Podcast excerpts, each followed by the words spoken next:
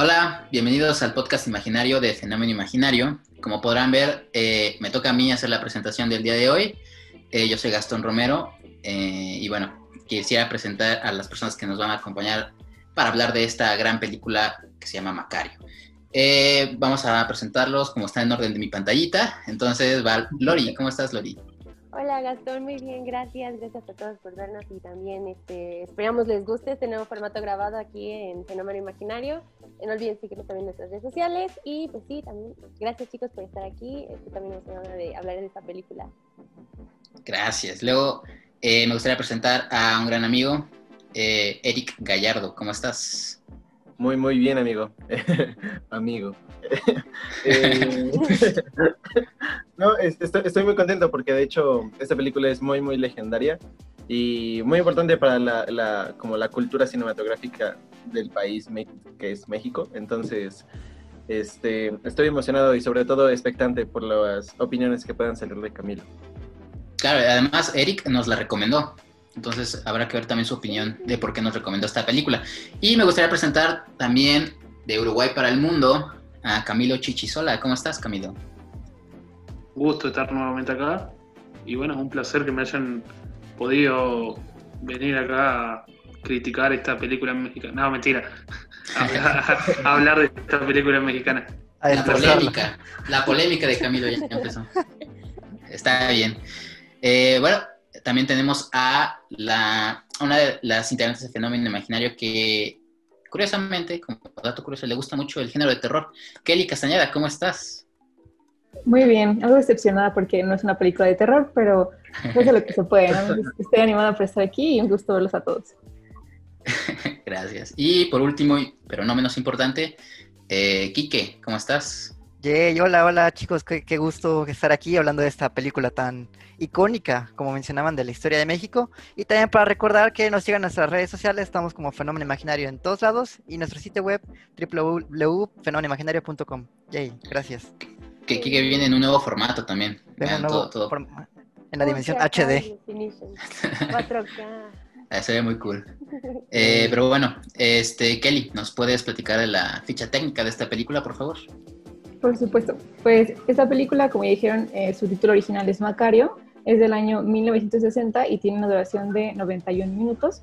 Es de aquí de México. La dirección está a cargo de Roberto Gabaldón eh, y él también participó en lo que fue el guion junto con Emilio Carvadillo y está basado en una historia de Bruno Traven con el mismo nombre. Esta película también eh, de la fotografía está Gabriel Figueroa y en la música Raúl Lavista.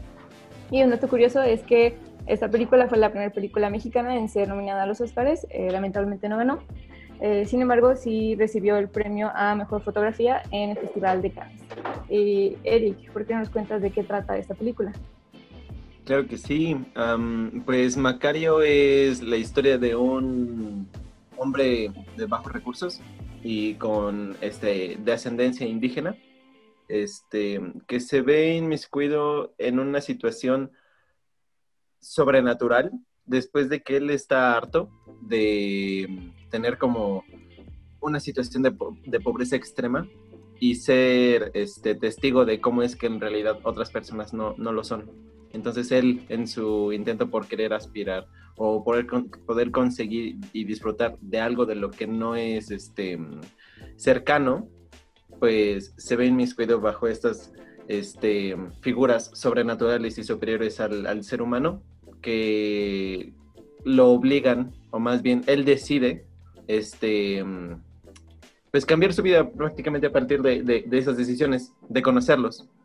Entonces, por ahí tenemos de un lado una historia de, un México este, virreinal y por otro lado también tenemos este, esta toda historia este, sobrenatural donde une el folclore y une también este, las tradiciones y la religión y todo el, este, el contexto sociocultural que era este, la, la Santa Inquisición y todo ese tipo de cosas. Entonces es una película que habla mucho sobre cómo se pensaba en la época en la que pues, está planteada, que es el siglo XVIII. Y pues ¿qué les parece si, si empezamos a mencionar qué tal les pareció la película? Empezando por Camilo. No me gustó para nada, no, mentira. Eh, me, resultó. Yo no, la conocía esta película, sinceramente. Nunca había escuchado hablar de, la película ni del director. Eh, leí la sinopsis antes de verla. Eh, al verla me, atrapó, me gustó. la forma en que está. Combina la trama con elementos de realismo mágico, bueno, con elementos del folclore mexicano, la tradición hacia la muerte. Yo lo, digo desde el punto de vista de un extranjero, desconozco cómo, cómo lo manejan allá ese, ese contexto hacia la muerte o esa tradición que tienen hacia la muerte, pero cómo combina esos elementos con una historia, con elementos fantásticos, cómo se va desenvolviendo esa historia, cómo a medida que se desenvuelve desnuda ciertas cuestiones de, de, de la forma de pensar de la, de la religión, de la vida, de la muerte. En cierta manera también encontré a grandes rasgos paralelismo con el séptimo sello de, de Berman, la forma que aborda la muerte. Y como digo, una película que la encontré muy simpática y la verdad que también de su premisa bastante original. Eh, esta obra es una adaptación de un cuento, o me equivoco, o de un libro. Igual creo que ese mismo libro está adaptado de un cuento de los hermanos Grimm.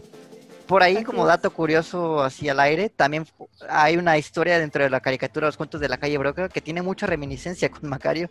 No tengo el nombre por aquí a la mano, pero sí, es, eh, para quien sea fan de esta serie, seguramente lo va a captar rápido, porque son poquitos capítulos. Y retomando un poco el tema de Macario, a mí me parece una excelente película, porque yo la vi cuando estaba en la universidad y siendo sincero no me acordaba del elemento del frasquito de agua. Me acordaba que era como curandero, pero no, no sé, como que borré en mi mente ese frasquito y me parece fantástica. Y no en el sentido como de magnificente, porque sí lo es, sino que tiene mucha magia esta película. cómo aborda la muerte, cómo aborda la cultura mexicana, me parece increíble. Sobre todo por ahí, antes de empezar el podcast, me mencionó Eric un poco como la, personificación de figuras como el diablo, Dios y la muerte, pero muy, digamos, mexicanizadas. Eh, pero también me gustaría escuchar la opinión de Lori. ¿Qué piensas de, de Macario, Lori? Pues también estoy, comparto contigo esta experiencia que tuve de ver Macario en la universidad y me encantó desde que la vi.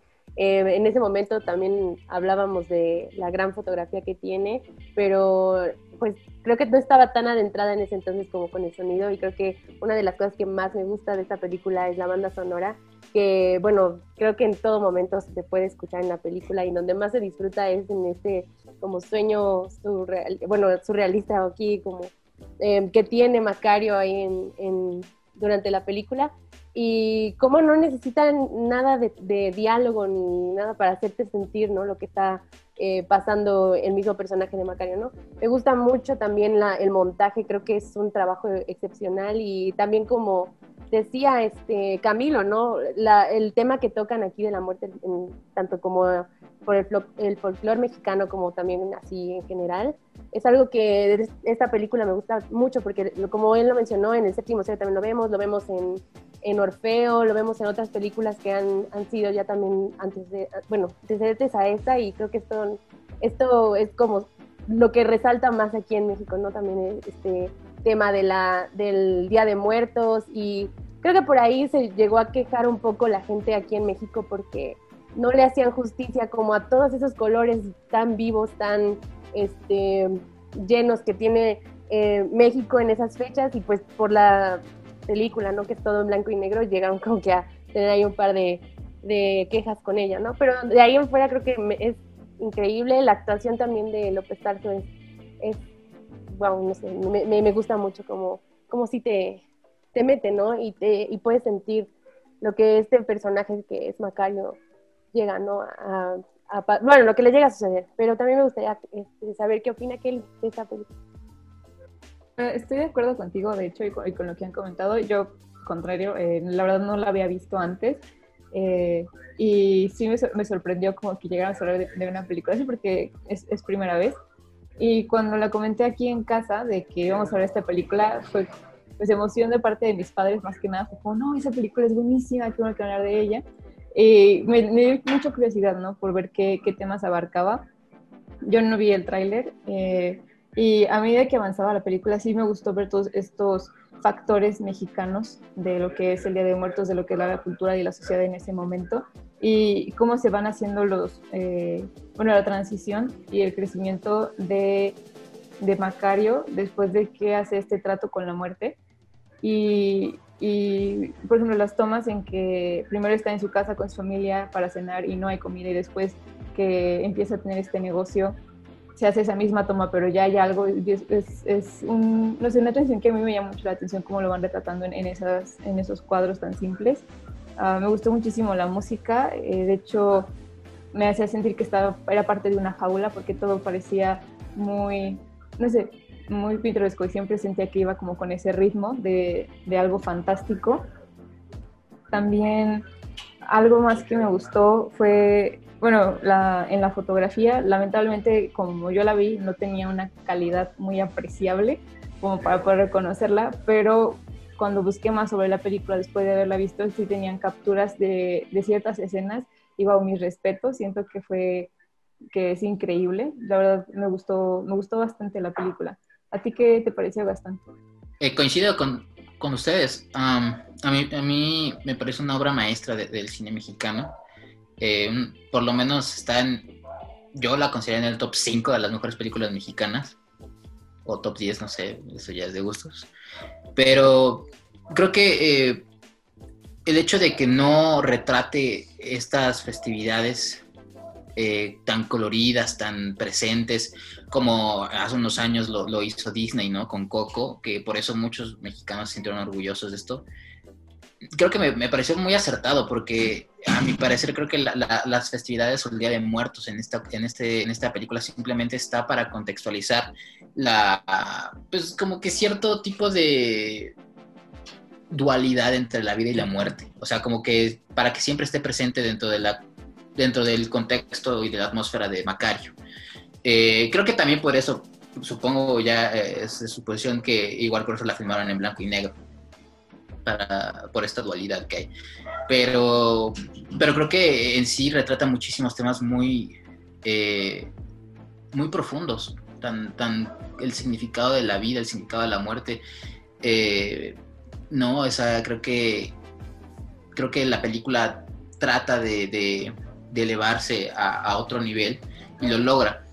Eh, yo tuve la oportunidad de leer la novela, pero la leí hace varios años, o sea, no la tengo tan fresca, pero lo que sí recuerdo es que lo que intentaba transmitir la novela, creo que la película lo logró, lo logró transmitir mejor. Entonces, eh, creo que ahí hay un caso, ¿no? De, de, de la película supera la, a, a la obra primigenia. Entonces, no sé, ya entraremos más en detalle, chicos. ¿Cómo ven? Um, yo había tenido un acercamiento desde muy pequeño con esta película por mis papás. Eh, y siempre era muy, muy... Eh, tiene como una onda muy, muy esotérica de que las cosas no te las explican. O sea, pero, pero es parte del, del, del juego. O sea, no, no llega... Aquí vamos a hablar con spoilers. Sí, este, sí, tú dale, tú dale, tú dale. Aquí está el, la figura del, del, podemos decir que es el diablo, y no te dice, soy el diablo. Nada más con la pura expresión se entiende quién es. Y así, el, el, el, así Dios y así la muerte. Y parte de esa, como, de esa onda esotérica, yo la recordaba mucho desde la escena de las grutas de Cacahuamilpa, que es una, es una obra maestra de cómo está hecho. O sea, pensar que tan solo las velas todas están ahí puestas para poder iluminar es una locura. O sea, sí, sí, sí, sí, es una obra muy, muy, muy magnífica lo que lograron hacer esos vatos. Entonces, cada vez que recordaba la película, me venía como esa imagen a la cabeza de, de las grutas. No había visto bien la película e inclusive ya había visitado las grutas antes y era como de, ah, no más, aquí filmaron Macario, pero nada más tenía esa imagen en mi cabeza. Había visto como eh, ciertas escenas, pero fue hasta a razón del podcast que dije, pues, vamos a sentarnos bien y vamos a verla bien, no vamos a verla por partes. Y, era justamente lo que esperaba, o sea, no, solo es es, emocionante, sino que también es muy entretenida. sí te, o sea, sí te preguntas mucho qué va a pasar después, el, cómo van hilando las situaciones. Primero de, Macario que no acepta su realidad. primero, Macario es un hombre trabajador. Después es un hombre que no acepta su realidad. Está molesto con ella. Después su realidad cambia y a partir de ahí él ya empieza a decidir sobre lo que él quiere hacer. Y después de eso sus, decisiones tienen consecuencias. Entonces, ningún momento se siente fuera de lugar. Al, al punto de hasta donde llega, se siente una construcción natural. Y eso me encanta de la película, que te llevan a otro lado donde no esperabas que fuese y- y más con ese final. Entonces, todo este tipo de situaciones y encima la fotografía de Gabriel Figueroa, que está muy, muy, muy, muy cañona. Hay unos encuadres preciosos, hasta cuando, cuando Macario le dice a su esposa que ya no quiere este, eh, compartir nada ni con sus hijos. Ahí su esposa hace un desplazamiento hacia, hacia el árbol y lo abraza. Y Macario está en, un, como en, en una sección del cuadro y su esposa está en otra sección del cuadro y el árbol hace unas líneas. En serio, sí es, sí es muy, muy, muy impresionante. Y así es toda la película. Me parece a nivel técnico y narrativo muy, muy poderosa. Sí, igual me parece muy interesante cómo abordan el tema de la muerte, porque creo que siempre ha sido eh, el abordaje como muy trágico dentro de las películas, sobre todo cuando nos referimos a tragedias. Y en este caso, la muerte funciona como el ejemplo hacia el detonante de la historia. Y algo importantísimo dentro de esta película, bueno, un pequeño paréntesis antes de decir esto, Ignacio López Tarso, para quien no lo sepa, sigue vivo, tiene 95 años el señor, es un gran actor y sigue haciendo teatro. Entonces, por ahí andaba viendo comentarios como que, wow, venció la muerte porque este señor es inmortal. Sí, Eh, hizo el pacto, ¿no? Con, Ajá, sí hizo el pacto en Macario este señor. Macario. Eh, y bueno, como mencionaba, esta película aborda el tema de la muerte como un, el es un personaje secundario dentro de la película. Y, pero realmente no ayuda ni aporta ni nada, simplemente le da las botellitas del agua, pero ahí no, nunca está a su favor ni en su contra, simplemente está haciendo su trabajo la muerte. Entonces me parece increíble cómo él justamente al recibir este artefacto, este objeto de deseo, causa todos sus conflictos, porque hay una escena en particular que dice, no te están persiguiendo ellos, te están persiguiendo tus acciones. Eso justamente creo que es lo que nos lleva a todos a nuestra propia muerte, directo o Sí, indirectamente. De, de- de hecho, al inicio podría parecer que Macario es como, es un hombre bueno, es un hombre trabajador y lo dado todo por su familia. Y hasta cuando, de hecho, hasta él en un punto niega a Dios. O sea, le dice, no te voy a compartir lo que tengo. Ya cuando el, el- personaje tiene esa decisión de no voy a hacer lo correcto, sino voy a hacer lo que yo necesito, y después esas acciones tienen consecuencias, me parece muy peculiar dentro de las películas de la época, Eh, aún, aún hoy en día. Sí, y sobre todo me parece muy interesante este personaje que, bueno, Macario menciona que yo quiero comer este pollo, bueno, este guajolote para mí. No lo quiero compartir a nadie, con nadie me refiero ni a mis hijos ni a mi esposa. Pero, por el lado opuesto, la esposa es quien le consigue el guajolote y quien se lo cocina y sabes que aquí está, yo también he pasado por lo que tú estás pasando y siente esta empatía. Pero a diferencia de Macario, él- ella dice como, prefiero dársela a los demás que quedármelo yo mismo. Y puede entrar como en el dilema si es egoísmo o es amor propio. Porque no estaba seguro si realmente lo que estaba haciendo era porque era egoísta o porque realmente era porque se tenía que fijar en sí mismo. Pero a lo que me refiero es que me parece muy interesante el personaje de Macario. Sí, bueno, de hecho, eso, eso que estás mencionando, yo siento que sí era, o, o sea, mm, era ambas cosas, ¿no? Mm, Pero no tanto el egoísmo, porque todavía se preocupaba por su familia. Digo, hay un momento en el que se ve que creo que sí les llega a compartir algo a sus hijos y están todos sentados y em, los está cuidando todo el tiempo y esto, pero pues por otro lado sabe que tiene que estar él bien consigo mismo para poder eh, aportar a su familia, ¿no? Pero ahí también influye muchísimo el amor que le tenía a su esposa a él, ¿no? Porque aún así ella sigue como dándole este apoyo y, y creo que hasta el final llega a, a- a tener ahí unos diálogos que menciona esto de, de que su único deseo pues, sí era lo del pavo, pero eh, al menos no sé si sí lo... Sí, no, recuerdo bien qué es lo que le dice, pero ahí se notaba, ¿no? También como ese apoyo de la familia. Me parece que hay otro dato curioso. En, los, en el libro tenía 11 hijos y en, esta, en la película tiene 5. Y también era algo así como, como es- este recordatorio chiquito de que tiene que, que cuidar a su familia. No sé si llega un momento en el que parece que está, que es como algo, no sé si terrorífico para él cuando está sentado observando a sus hijos jugar la, bueno, están como en rueda y así.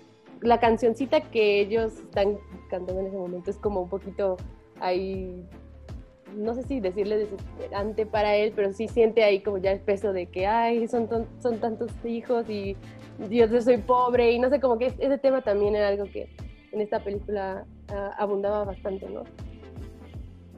De hecho, ahora que mencionan esta como actitud de, Macario, eh, yo lo considero un poco más egoísta que, que amor propio, eh, porque no, no lo hacía como para cuidarse a sí mismo, porque solamente era, era un capricho en, en, cuanto a eso, porque no, no sé, quizás no era una familia rica, era una familia que vivía en la pobreza, eso estaba claro por la forma este, que nos lo retratan ahí, eh, pero eh, él tenía el amor de su esposa, tenía como lo suficiente y tenían para comer.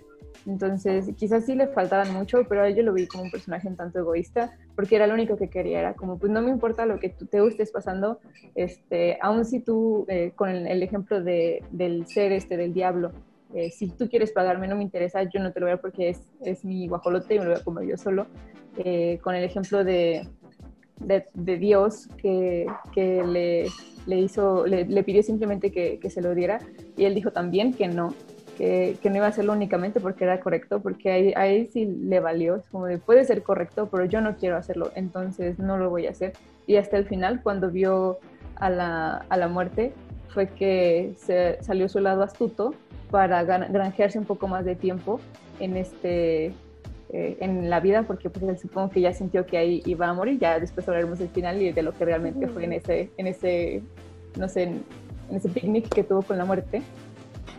Y también llegó eh, un punto en el que yo me puse a pensar como eh, después de que eh, en la persecución al final le dice que quien te persiguen son tus decisiones, si lo que le pasó fue eh, también consecuencia de que él no quiso compartirlo por lo mismo de su egoísmo. O sea, si al final, el hecho de que él decide que al final ni siquiera compartió su, su, su, deseo de comérselo completo porque vemos que el guajolote estaba partido a la mitad, al final de cuentas él terminó, bueno, no sé, no sé qué piensan de eso, ¿qué piensas tú, Camilo? Sí, no, para mí en parte va motivado también, eh, digo, para mí el personaje Macario es interesante de varios aspectos. Actúa por el egoísmo, pero ese egoísmo está motivado, motivado por el contexto en el que vive, que lo fuerza a desear aquello que no tiene. Em, entonces, digo, en base a eso de, comerse el ajolote del solo, de no compartirlo con los hijos, eh, en base a todo, bueno, todo lo, lo, que ya han planteado, los discursos que tienen tanto con el diablo, con Dios, con la muerte, eh, pero que en ningún momento deja de perder esa nobleza que tiene el personaje. Porque mismo cuando empieza a triunfar, cuando empieza a prosperar eh, económicamente, que no, es una decisión que él haya tenido, sino que también en parte fue forzado a ello, y bueno, en base a todo lo que acontece, empieza a sacar provecho, pero nunca deja de perder esa nobleza. De hecho, cuando los vecinos hablan, en cierto momento, sí, no, a mí me curó por lo poco que tenía, eh, salvó la vida de mi hijo, a cambio de, no sé, seis huevos. O sea, no, es que empieza a aflorar una cuota de que, que, quiere aspirar a más, o sea, que sigue manteniendo esa cuota de, de nobleza que, que, lo caracteriza al personaje. Pero de todas formas, eh, digo, eh, como plantea a grosso modo el tema de la muerte, como que es una cuestión natural de la vida y que por más que pretendamos controlarla dominarla o sacarle provecho, que algo, un círculo que siempre vamos a terminar en, en ese sentido, en el mismo lugar, que, que, algo natural de la vida que no podemos escapar. Y en ese sentido también digo, está bueno el paralelismo que establece con al momento que el personaje es juzgado por, por, la Inquisición, por la Iglesia, con, con, la figura de la muerte que maneja la Iglesia, la muerte como culpa en base a lo que hacemos, un castigo en base a lo que las acciones que uno tiene en la vida y, y cómo lo plantea la muerte de la otra perspectiva, que es algo natural, que es un círculo el que, al que nunca se puede escapar uno. De hecho, la forma en la que lo representa es, una, es muy bonito, ¿no? No sé si les parece a ustedes, pero es muy bello. El, el eh, la representación de, la, de, las vidas con, las muer con la muerte, o sea, de una forma visual y cinematográfica, es simplemente con una velita. y, y él cómo reacciona ante, ante verlas a todas y, creer que pues es como un- una vela normal. Me, me parece, me parece muy, muy bonito. O muy folclórico también. Creo que añade mucho como a la mitología de la, de la, de la historia. factor de, de la vela ya se había usado como, como que, que representa la vida, no sé si se había, no estoy, estoy segura, si no, se había usado anteriormente en, en películas así como de Tarkovsky, Nostalgia, por ahí también había como que un guiño a eso, no sé si. Con- consul- Consulta desde mi ignorancia. Es tradicional en el Día de los Muertos encender vela allá en México, ¿no? Ajá, pero, pero no claro. no conoce significado. No tantas. Sí. Sí, no, no- De hecho, algo interesante es que esta película no es sobre el Día de Muertos, sino más bien creo que es sobre la muerte en general. Y el Y- tiempo. ajá, y, y el tiempo en general.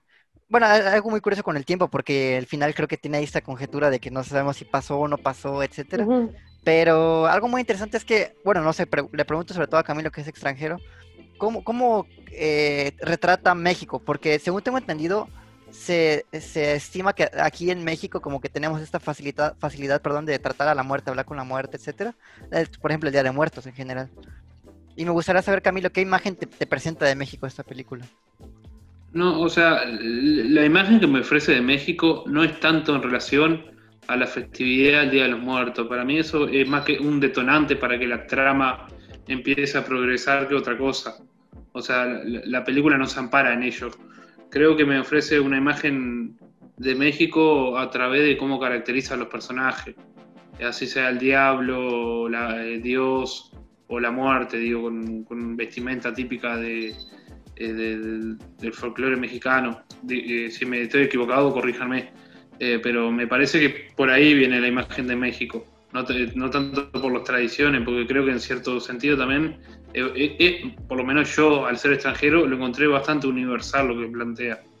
La- la- las cuestiones locales mexicanas la encuentro a través de esas car- caracterizaciones. También creo que la película abarca el tema de, de, de- de las clases sociales a, a un nivel más en el concepto de la muerte, ¿no? Por eso decíamos que, que el personaje de Macario actúa egoísta, como, eh, egoístamente, o sea, porque además de lo que mencionó Camilo, creo que eh, uno de los factores motivantes de, de esta, de este actuar de, Macario era el miedo el miedo sobre todo a no, a no satisfacer esa necesidad que él tenía. Em, por esto mismo creo que eh, está interesante el mismo concepto de que a pesar de que la muerte es igual para todos, eh, el, el- el pensamiento de que el, el hambre en este caso solamente es de, de las personas como Macario, de las personas que no tienen nada. Em, y eso, eso me gustó mucho. Em, también creo que la manera en la que como ya mencionamos, eh, usa la festividad del Día de los Muertos como una mera excusa para hacer contexto de, la misma historia. Se agradece porque, vaya, eh, bueno, a pesar de que en ese tiempo, pues, no sé cuántas películas haya habido del Día de los Muertos, que seguro ha- habían, y a montones, eh, hoy en día creo que ya ese tema lo vemos muy gastado. Entonces, tener una película que, aunque se haya hecho hace años, eh, con un tema tan universal como menciona Camilo, creo que es de, es de agradecer. Eh, coincido mucho con lo que también mencionó Eric de- del tratamiento visual. Creo que con un... eh, se le... Bueno, no sé si mucho se le criticó, la verdad no tengo idea. Pero una de las, de las diferencias que hay entre la novela y la película es que también en eh, la película quita muchos diálogos, quita muchas partes de la novela que, que, que pues tan, tan- a lo mejor no eran tan necesarias para demostrar lo que querían decir. Entonces hay muchas partes en las que Macario pues no dice nada, pero lo dice todo. Eh, se, se- se nota en él una, una- una falta de... O una, o una necesidad tan grande que no puede satisfacer, algo, una desesperación enorme en, en- en- en gran parte de la película. Y con una sola medida, con sus gestos, con la manera en la que, eh, eh, en la que se mueve, con la, en la manera en la que se expresa con los demás. Hay una escena en donde el tipo eh, eh, lo juzga la Inquisición y, le tienen una trampa para, que, para condenarlo de brujo y, matarlo. Eh, y cuando va diciendo que la- las personas que van a sobrevivir y la, persona que va a morir, con tan solo la, forma en la que los ve a los cuerpos ahí en las camas, y espera que la muerte le diga que quién vive y quién no, pues se nota, o sea, el tipo, vuelvo lo mismo, tiene esta, esta motivación del miedo constante. Y creo yo que también es en general en la vida, ¿no? El miedo también a la misma muerte y, y el, cómo, el cómo afrontamos eso. Creo que la idiosincrasia del mexicano hacia la muerte es un poco más, pues no sé si al aventón de que estamos tan conscientes de ella. Y creo que Guillermo del Toro en una entrevista ya lo había dicho en, en, en, esta, en esta entrevista que se hizo meme de cuando le preguntan, oye, tú como mexicano, o sea, más bien, ¿tú por qué, tú cómo eh, logras equilibrar esta, estas dos visiones de la, de la cruda realidad, del, del, de lo feo del mundo, con una visión tan fantasiosa? Y él dice, no, pues porque soy mexicano, porque pues soy, estamos tan conscientes de la muerte y de lo que eso implica. La vemos eh, eh, de forma diferente. Incluso al principio de esta película de Macario hay una, un texto explicando el Día de los Muertos y de la festividad. Y abajo dice, no, bueno, al principio creo, eh, depende, o sea, que el mexicano tiene una forma peculiar de ver las cosas y de ver la misma muerte y que es una mezcla de culturas. Está muy interesante. Creo que Macario deja un, golpe, bueno, una, una, reflexión muy, muy importante hacia la vida misma eh, y que todo el mundo puede entender a pesar de que no habla en español. Entonces creo que es muy poderoso eso. Quisiera añadir a lo que menciona Gastón respecto a respecto al, texto del inicio, porque muchas películas creen que solo existen pobres y ricos. Y no solo lo creen, sino que lo confirman como un hecho y no son conscientes de que es una forma de percepción del mundo.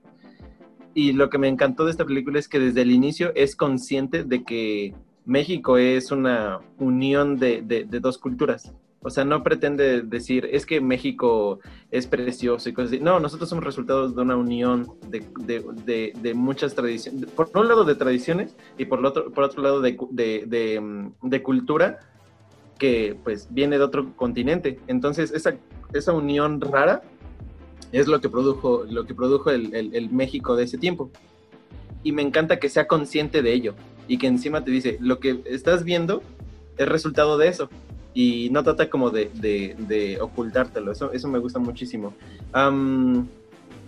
quisiera nada más también mencionar una, una cosa que no me gusta de la película. Creo que hemos hablado muchas cosas bonitas de la película, pero hay una en específico que, que creo que es muy normal por la época.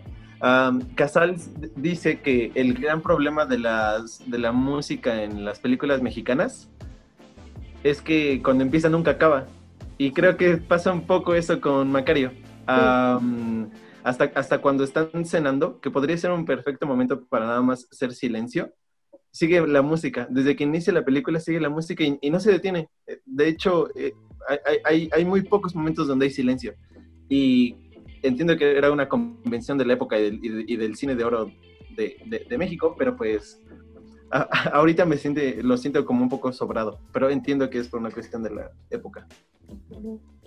De hecho, algo también que mm, con lo que mencionaba Gastón de la muerte es que en el cuento eh, hay una hay como una igualdad entre Macario y la muerte porque de hecho tienen como hasta una conversación y todo y aquí me muestran a él inferior a la muerte y siento que es parte de la contextualización que quisieron dar a la perspectiva que, que se tiene, ¿no? En realidad de que pues eh, no, no hay una amistad, ¿no? Incluso llega un momento en que Macario le reclama, no dijiste que eras mi amigo, demuéstramelo. Y dice, no, o sea, la, la muerte es, es, un hecho que, que, va a suceder y es, es algo que, que, llama mucho la atención de cómo lo plantearon, en que eh, simplemente está ahí, ¿no? Tú puedes estar haciendo y deshaciendo con tu vida, pero la muerte está ahí y tarde o temprano te va a llegar. Lo representaron igual con lo de las velas. De hecho, tengo una pregunta para ustedes sobre, sobre las velas, pero eh, con el comentario que también dijo Eric de la música, fíjate que yo hasta eso, o sea, sí es cierto, ahora que mencioné esa frase de que siempre está ahí presente, también eh, creo que es lo que ayuda a darle este, este contexto fantástico, ¿no? Porque les decía yo, desde que comenzó la música, yo sentía que era una fábula, ¿no? Y ya después cuando empecé a averiguar, porque me enteré de quién era el autor y demás, este, y de todo lo que se quería retratar ahí, este, dije, sí, definitivamente esto ayuda a lo que es el género de, de esta película. Y también, continuando lo que, lo que decía Eric, yo tengo un problema con algunas películas mexicanas, este, sean hechas por quienes sean hechas, donde sea el director. Y es que a veces siento que retratan una imagen ficticia de lo que es México, eh, queriendo imitar culturas o queriendo aparentar a una situación que realmente como mm, demasiado surreal. Y aquí, a pesar de que es un género fantástico, me, me, gustó el hecho de que había muchos elementos de un México que sí existe. Sí, no México, eh, Eric, perdón, dijo ahí que somos eh, la creación de una mezcla y es cierto. Y enos aquí, el, mexicano tiene muchos, eh, muchas tradiciones, muchos gestos, muchas costumbres que, que lo caracterizan y que gracias a historias como esta y otras historias que son más populares porque fueron hechas con otras técnicas, los conocen más y las entienden, porque me, me, tocó conocer personas de otros países que sí pensaban como que adorábamos a la muerte o algo por el estilo. Y, a veces se puede malinterpretar, ¿no? Pero hay, hay un trasfondo, aunque esta película... Que sí hay gente que lo hace. literal. Bueno, sí hay gente, pero no, es una generalidad en México, quiero creer, no sé. Eh, pero aquí lo que hacen es eh, hablar literalmente de la muerte en un contexto que es cultural para nosotros y no lo hacen de una forma extraña, lo, lo hacen tal, tal, cual como es y agregan ciertos factores fantásticos que en lo personal yo disfruté mucho. Y lo que quería preguntarles sobre las velas es si ustedes creen que haya una relación, hablando del contexto de la película, en cuanto a las velas que se ponen, porque ven que al principio Macario eh, va a un lugar donde están haciendo y eh, luego están las velas de la gruta de la muerte en que se están extinguiendo. ¿Cómo creen que hay una relación o qué relación pueden encontrar ustedes entre las velas que uno pone en los altares y las velas que representan la vida y de la muerte? Es eso mismo, creo yo. O sea, nosotros cuando, eh, por ejemplo, cuando estamos armando la ofrenda en mi casa, em, una de las últimas cosas que ponemos son las velas. Porque recuerdo una vez mi mamá que me dijo, eh, se me olvidó poner las velas, sino cómo van a, cómo van a llegar, cómo van a venir hacia nosotros. Siento que también puede tomarse así, ¿no? O sea, em, algo para que los ilumine y puedan encontrarnos.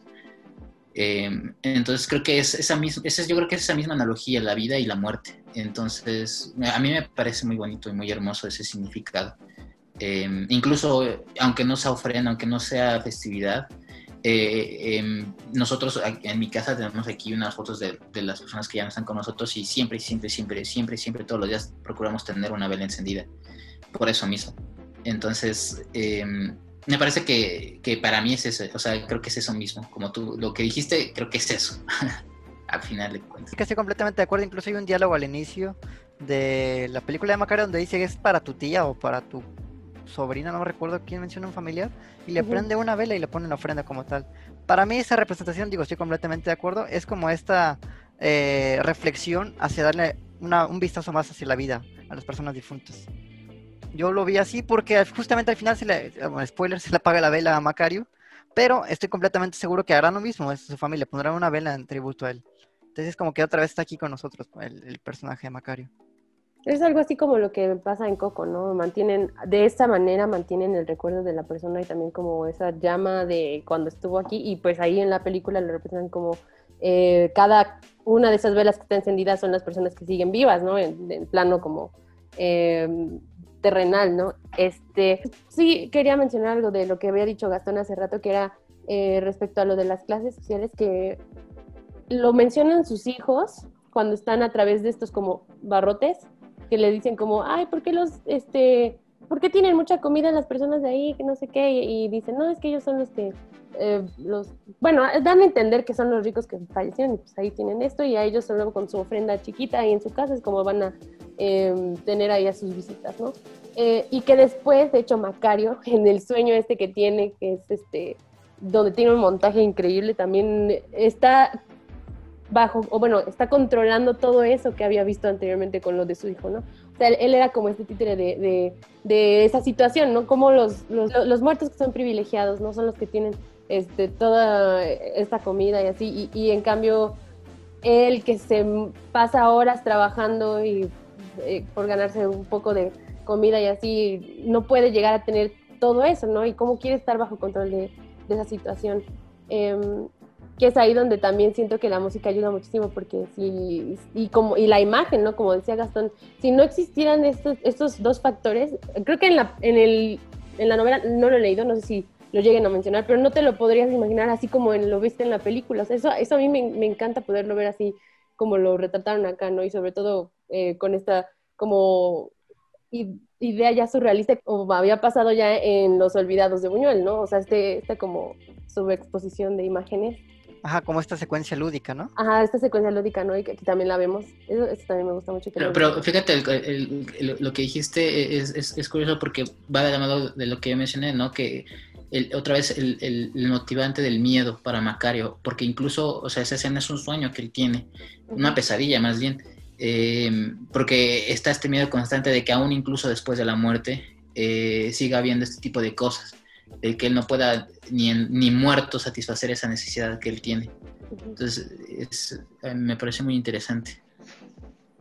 y de hecho es un poco, un poco triste que tanto esté esta coyuntura este, cultural de la diferencia de clases económicas en México, o sea, donde desde, desde el momento de la conquista se volvió un complejo, tanto así que no puede ser posible que permea también la muerte.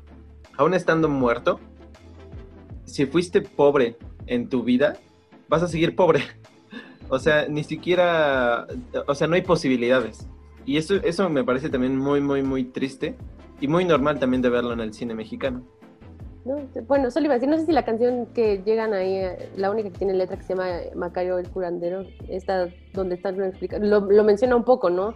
Esto, esto que menciona Eric lo llega a mencionar esa canción también, ¿no? Como, eh, aunque Macario se está todavía dando ahí como todo por tener un poco de dinero, pues no, no es como que vaya a cambiar mucho la situación. De hecho, algo que no, bueno, no sé ustedes cómo lo vieron, pero yo agarré la analogía en cuanto a la frase de quienes te persiguen son tus acciones y al hecho de que él iba a seguir siendo pobre después de muerto, que, o sea, bueno, no sé qué creen ustedes, si algo después de esta vida o no, pero de que este, si hay algo después, lo que eres tú aquí va a seguir siendo tu misma esencia después. O sea, no es como de que yo voy a ser una persona completamente diferente en el más allá, sino como lo, que yo lo que yo sembré aquí es lo que yo voy a cegar de aquel lado. Este, es la analogía que yo agarré en, en cuanto a esa conexión de, de, elementos, de que después de esta vida él sigue siendo público. Como, ¿qué onda? ¿Por qué, porque esto me sigue pasando todavía a mí? y con las frases que, que, marcan mucho ahí en cuanto a las enseñanzas ¿no? que dejan los personajes eh, de el diablo, el, diablo, Dios y la muerte. Si bien dentro de la cultura cinematográfica de México siempre se ha abordado el tema crudo de la muerte, aquí me, me llama mucho la atención que se puede entrar a la reflexión, incluso aunque el personaje tenga un final trágico, porque comienza como una fantasía, comienza con este elemento lúdico, llamémoslo así, este sueño que tiene por pasar tanta hambre, Incluso ahí por momentos me daba la sensación de que, bueno, todo esto no tiene sentido que esté pasando porque dice la primera vez que sucede en la humanidad, creo que le dice la muerte a Macario. Y justamente entra esta como yuxtaposición con, con, con la Inquisición española. Pero me parece también muy curioso que justamente todo esto es producto de la imaginación de Macario. Eh, y justamente creo que una parte importante dentro de la película es precisamente el final, que se presta mucho a esta interpretación de que si en realidad pasó, si no pasó, si fue un sueño, porque vemos esto, la mitad del pollo comida y la otra mitad muy fresca, muy nueva. ¿Tú cómo sentiste este final, Eric? A, mí, me encantan estos finales donde, donde siempre hacen como, ¿y si sucedió o no sucedió? ¿O todo fue parte de su sueño? ¿O se murió antes? A mí, me encantan esos finales, no porque, no porque este, produzcan este tipo de conversaciones, sino porque se hacen cuestionar a la gente si lo que vieron fue real. Y siento que a pesar, ahorita voy a dar mi, opinión, pero a pesar de lo que yo crea, da igual lo que yo crea, porque la película, bajo mi perspectiva, así sucedió. O sea, toda la historia realmente sucedió. Y por algo te contaron la historia, me gusta pensar eso, bajo todas estas, estas teorías y para ejemplos prácticos, lo, que me viene a la mente y lo más este, popular es Inception, donde siempre la gente dice, entonces, ¿sí regresó o no regresó? Y es como, ese no es el punto, de, eso no se trata. Pero bueno, contestando la pregunta, Am, yo siento que sí sucedió al final todo, pero mm, tal vez regresó como en otro plano o, o- o no es como que haya regresado justamente en el tiempo y se haya muerto o que nunca haya sucedido, sino que simplemente se murió y se murió justamente donde tal vez había un pollo, o sea, creo que, que- que toda esta situación de, de que de cómo se fue regresando para evitar su propia muerte sucedió tal cual. Y cuando en el momento en el que se muere las circunstancias estaban alrededor para que te dé la percepción de que en realidad fue antes de que conociera la muerte. Sí, sí, sí. Ah, No sé ustedes qué ah. piensan. A a mí, a mí, contradictoriamente a lo que le pasa a Eric, yo aborrezco esas películas que terminan en el final que te plantean si realmente pasó o no pasó, si fue un sueño del personaje o no. Eh, para mí es una especie de epílogo que podría haber sobrado la película, que ahí en ese aspecto me rechina. Digo, me quedo con esa percepción. Para mí, la misma percepción de Eric, su- para mí sucedió todo lo que sucedió. Como que eso poniéndonos quisquilloso, para mí ese final la resta, pero está, ya entrando en el límite de lo, de lo quisquilloso. A mí me parece adecuado el final porque eh, yo, yo, yo siempre soy de la idea de que, lo, o sea, como bien mencionaron, lo que pasó, pasó. Pero creo que va más por el concepto de que la muerte es muy astuta. La muerte ya sabía cómo iba a terminar todo. ¿Por qué? Porque a- a- a- vemos en la escena de las velas, la muerte está consciente de todas las vidas y de todas las vidas que va a cobrar. Y sabe, no sé si por así decirlo, no, no me gusta decir eso, pero por así decirlo, el, el destino de cada quien, el punto en el que va a llegar. Entonces, el hecho de que se presentara a, a Macario y le, y le diera esta, estos poderes, simplemente era para ver, irónicamente, pues lo que iba a hacer Macario, ¿no? Hay un punto en el que Macario le dice, no le di a Dios porque él, él solamente quería que yo hiciera algo bueno. bueno, pues ¿qué crees, chavo? La muerte hizo algo similar contigo. Entonces, eh, eh, creo que, o sea, creo que el final esa es una reminiscencia a eso. Irónicamente, cuando Macario dice que Dios solamente lo quería eh, ver hacer una acción buena, pues la muerte igual hizo lo mismo con él. Entonces, por eso esta última escena en donde lo vemos muerto tras comerse la mitad del pavo, ¿no? Eh, porque de, alguna forma no pasó la prueba de la muerte. Uh, creo que era, esa, era eso mismo, que Macario se diera cuenta de, esto. O sea, pero creo que Macario simplemente, una, lucró con, el poder que se le dio. Eh, y otra no entendió eh, este, mismo hecho de, de, de la satisfacción de su, de su, necesidad solamente, ¿no? Pero creo que a mí ese final me parece adecuado. Yo, yo la verdad siempre dije, no, pues o sea, lo que pasó, pasó, y el tipo se murió por, por, por egoísta, por, por, querer este, comerse todo eso él solo, simplemente por eso. Y yo siempre me quedé, quedé con esa idea. De hecho, complementando un poco con lo que está diciendo Gastón, que, que, la elección del personaje por compartir el pavo con la muerte parte en base a su propio egoísmo. De hecho, creyéndose más astuto que la muerte, le cede la mitad del pavo, cuando lo, el resto de los personajes con los que se le cruza, tanto Dios como el diablo, le piden parte del pavo. Y, y, sabiendo, conocedor de de que al cederle la mitad de la, del pavo a la muerte, por lo menos gana un poco más de tiempo, creo que va en línea con, con esta percepción egoísta que tiene el personaje. Pues sí, porque también quiso jugarle al listo, ¿no? Al, al sacar la vela ahí, a, al sacar la vela de ahí, como que cuidarla vivo, y... Quiso jugar al vivo. Por, por, eso creo que, o sea, era, fue, un, fue, un, fue un plan muy malévolo por parte de la muerte, porque al fin y al cabo él sabía lo que iba a pasar. Entonces... Sí, lo conocía, ¿no? Bueno, sabía que Macario ya tenía, ya, ya iba por esos caminos en los que nada más estaba como preocupando un poco por sí mismo.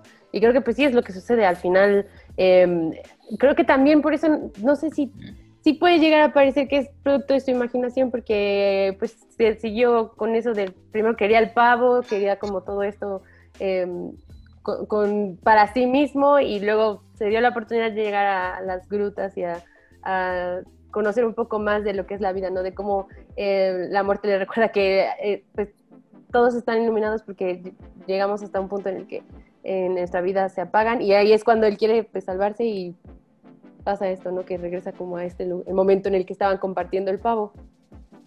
Incluso a mí me parece hasta poético que las tres figuras que vemos representadas como son el diablo, Dios y la muerte, quieren enseñarle algo. Es decir, por ejemplo, el diablo le quiere, lo quiere engañar, pero también le quiere dar muchos bienes materiales.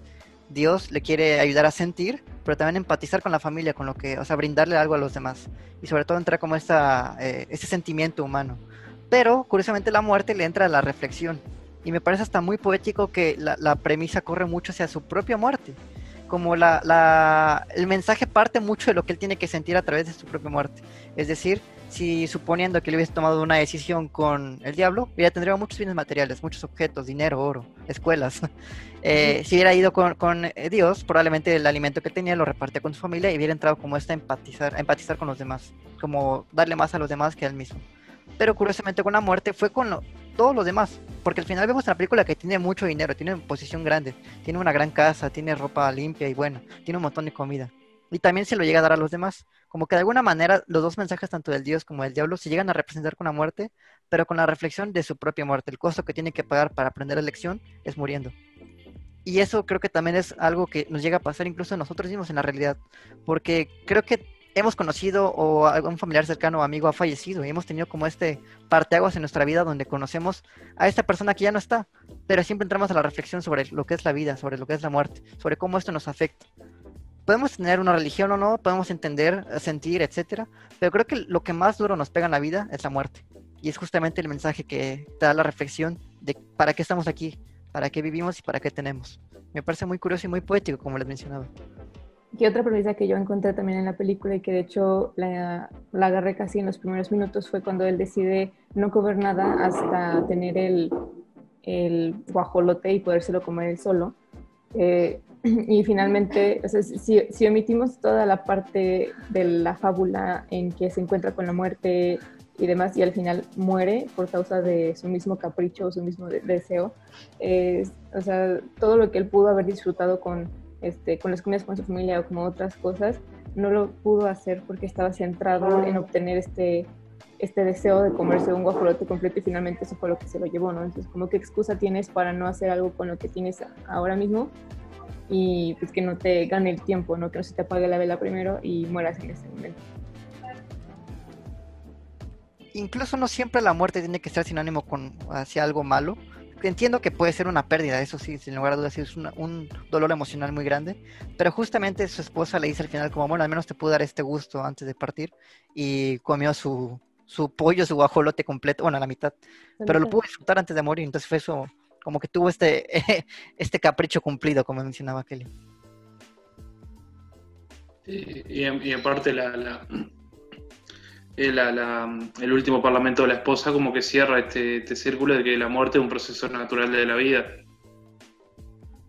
O sea, como en parte también quitándole ese dramatismo que tiene la muerte, es algo natural, o sea, ya por el hecho de vivir, por ende significa que también vas, vas a morir en algún momento. Eh, pues bueno chicos, vamos a dar calificaciones, ¿ok? ¿Les parece?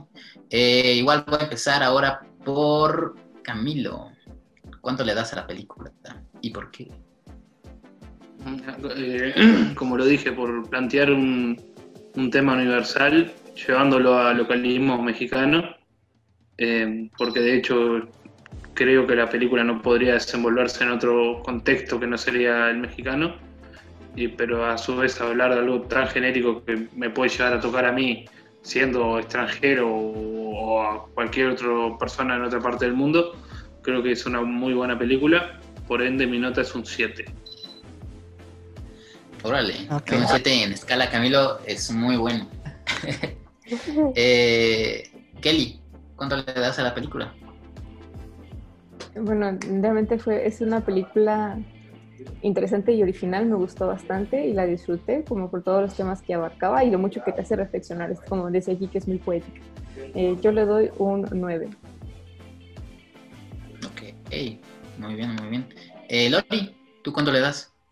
E, esa película es impresionante visualmente y en lo sonoro y, y eso es lo que también rescato muchísimo. No, no sé si es de las mejores películas de eh, este director, Roberto Gabaldón, pero para mí sí me encanta. Em, la- las locaciones también son increíbles, estar ahí en Tasco, también en las grutas de Cacahuamilpa y también en la, las- en la laguna, que es algo que también eh, hay otra película de Gabriel Figueroa que también salen como en estas lagunas que las retrata bellísimamente y eso me encanta, así que le voy a poner un 10 a esta película también por la actuación, la magnífica actuación de López Tarso wow, o sea, también hay un momento que quería mencionar que es cuando está viendo el pavo y, y- y mientras lo están cocinando y como nada más está viendo, no, o sea, solo su expresión te hace querer también, bueno, a mí se me antojó el pavo, era como, ok, sí, sí, lo, sí lo siento, sí siento su hambre.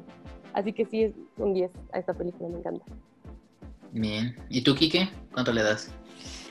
Yo tengo que decir que esta película me trajo muchos recuerdos de nostalgia, aunque la vi hace 4 o 5 años. Pero me encanta cómo maneja la fantasía, me encanta cómo maneja la cultura mexicana y como dice Camilo, trasciende culturas.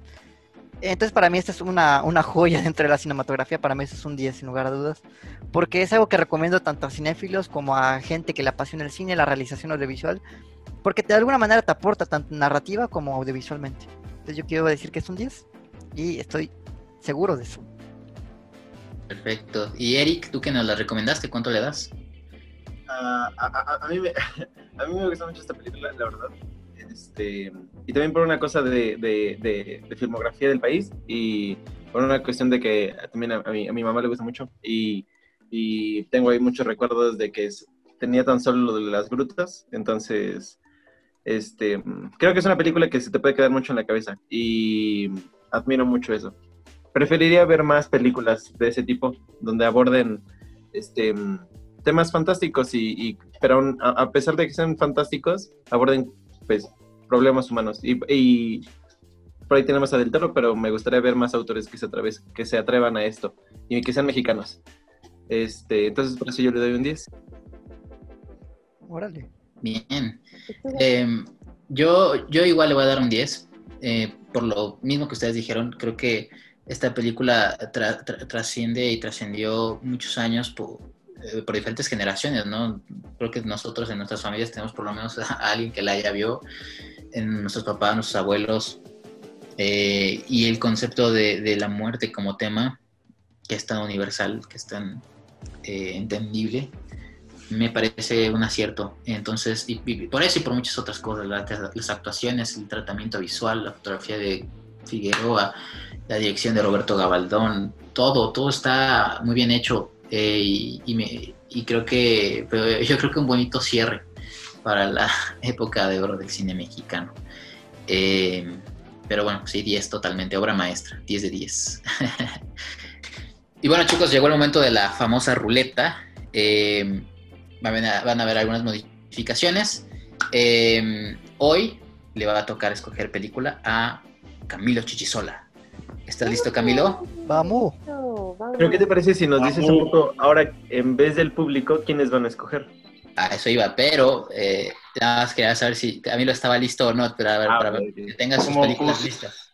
Como siempre, camaradas. Ah, muy bien. Listo. Eh, sí, como mencionaba Eric, eh, va a ser un poquito diferente ahora. Eh, ahora nosotros vamos a escoger de las dos películas que va a mencionar Camilo eh, para ver la siguiente semana. Entonces, a girar. Bravo. A ver qué cae, a ver qué cae. Órale Cine. Cine extraño. Ok. Ok. Camilo, ¿estás preparado? Cine extraño, te tocó cine extraño. Hay que recordar rápidamente que el cine extraño engloba todo este cine surrealista, todo este cine lúdico que se presta a interpretaciones, todo este cine, digamos, hasta poético, podríamos decir. Eh, Experimental. Experimental, por supuesto, sí, sí. Ensayos fílmicos también cuentan Claro, claro, claro. Claro que sí. Menos Trabajos de la cortos- Menos tus cortos de la escuela. Ajá, eso, eso no. una tesis una tesis universitaria Eh, ¿Listo, Camilo? Sí, sí, siguiendo con esta línea mexicana, eh, voy, a, voy a nombrar una, no la vi. Por lo que tengo entendido, puede que entre dentro de esta categoría. Post Tenebra Lux de Oh. Carlos Reyes. Claro. no sé, no sé si eh, entra dentro de esta categoría. Y después eh, Los Highway de David Lynch. De David Lynch. Ok. Es Post Tenebras Lux de Carlos Rigadas y mencionaste de David Lynch eh, Los Highway. Los Lost Highway. Carretera perdida, creo que se llama en español. Ok, Carretera Perdida del 97, sí, correcto. Eh, pues nada, chicos, ¿qué opinan ustedes? Llegó la hora de la votación. Los dejo en sus manos. Ay. Ok, vo- voy a ir uno por uno, ¿qué les parece? Ah, ay, sí. Perfecto. Va. Eh, voy a empezar con Eric. Eric, ¿por cuál Ah, votas? Los Highway. de, Lost Highway. de, Lin- de Lynch arraigadas, prefiero Lynch. Ok, ya ya tenemos uno para Lost Highway. Voy con Kelly. Rayos. Se siente como Big Brother esto. Big Brother. ¿Por cuál votas? ¿Post Tenebras Lux o Lost Highway? Me voy a ir por Post Tenebras Lux.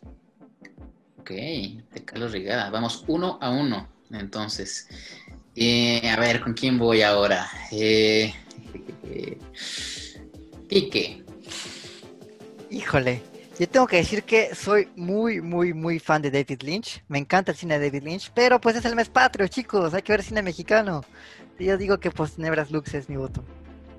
Ok, 2 a 1. Vamos con Lori. Yo, yo- llevo el, tanteador acá.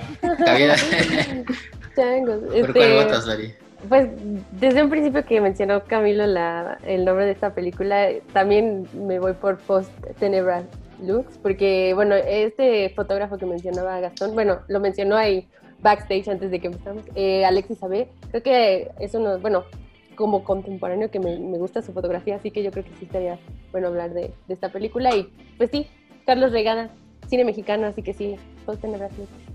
Que sí, de, hecho Alex Alex tiene hay una anécdota muy interesante sobre la película, de, de- en ese caso en específico, entonces por supuesto que valdría la pena eh, visitarla. Eh, bueno, ya definitivamente ganó Post Nuevas Lux, eh, yo voy a votar por Lynch nada más para que, hubiera, para que sea más cerrado. Final. 3 a 2. Eh, pero entonces la película que es- vamos a hablar la siguiente semana va a ser Post Tenebras Lux de Carlos Reigadas, chicos. Eh, pues bueno, creo que eso sería todo por el día de hoy. Eh, recuerden seguirnos en todas nuestras redes sociales. Estamos como Fenómeno Imaginario en Instagram, Facebook y Twitter para que nos sigan. También nos pueden visitar en nuestro sitio web www.fenomenoimaginario.com para contenido especial. Eh, vamos también a subir este video a formato de podcast en Spotify, entonces para que lo anden checando. Eh, por nuestra parte sería todo. Despídense chicos. Bye, bye, bye. Gracias. Gracias. Bye, bye, bye, bye, Gracias. bye. Gracias por vernos chicos.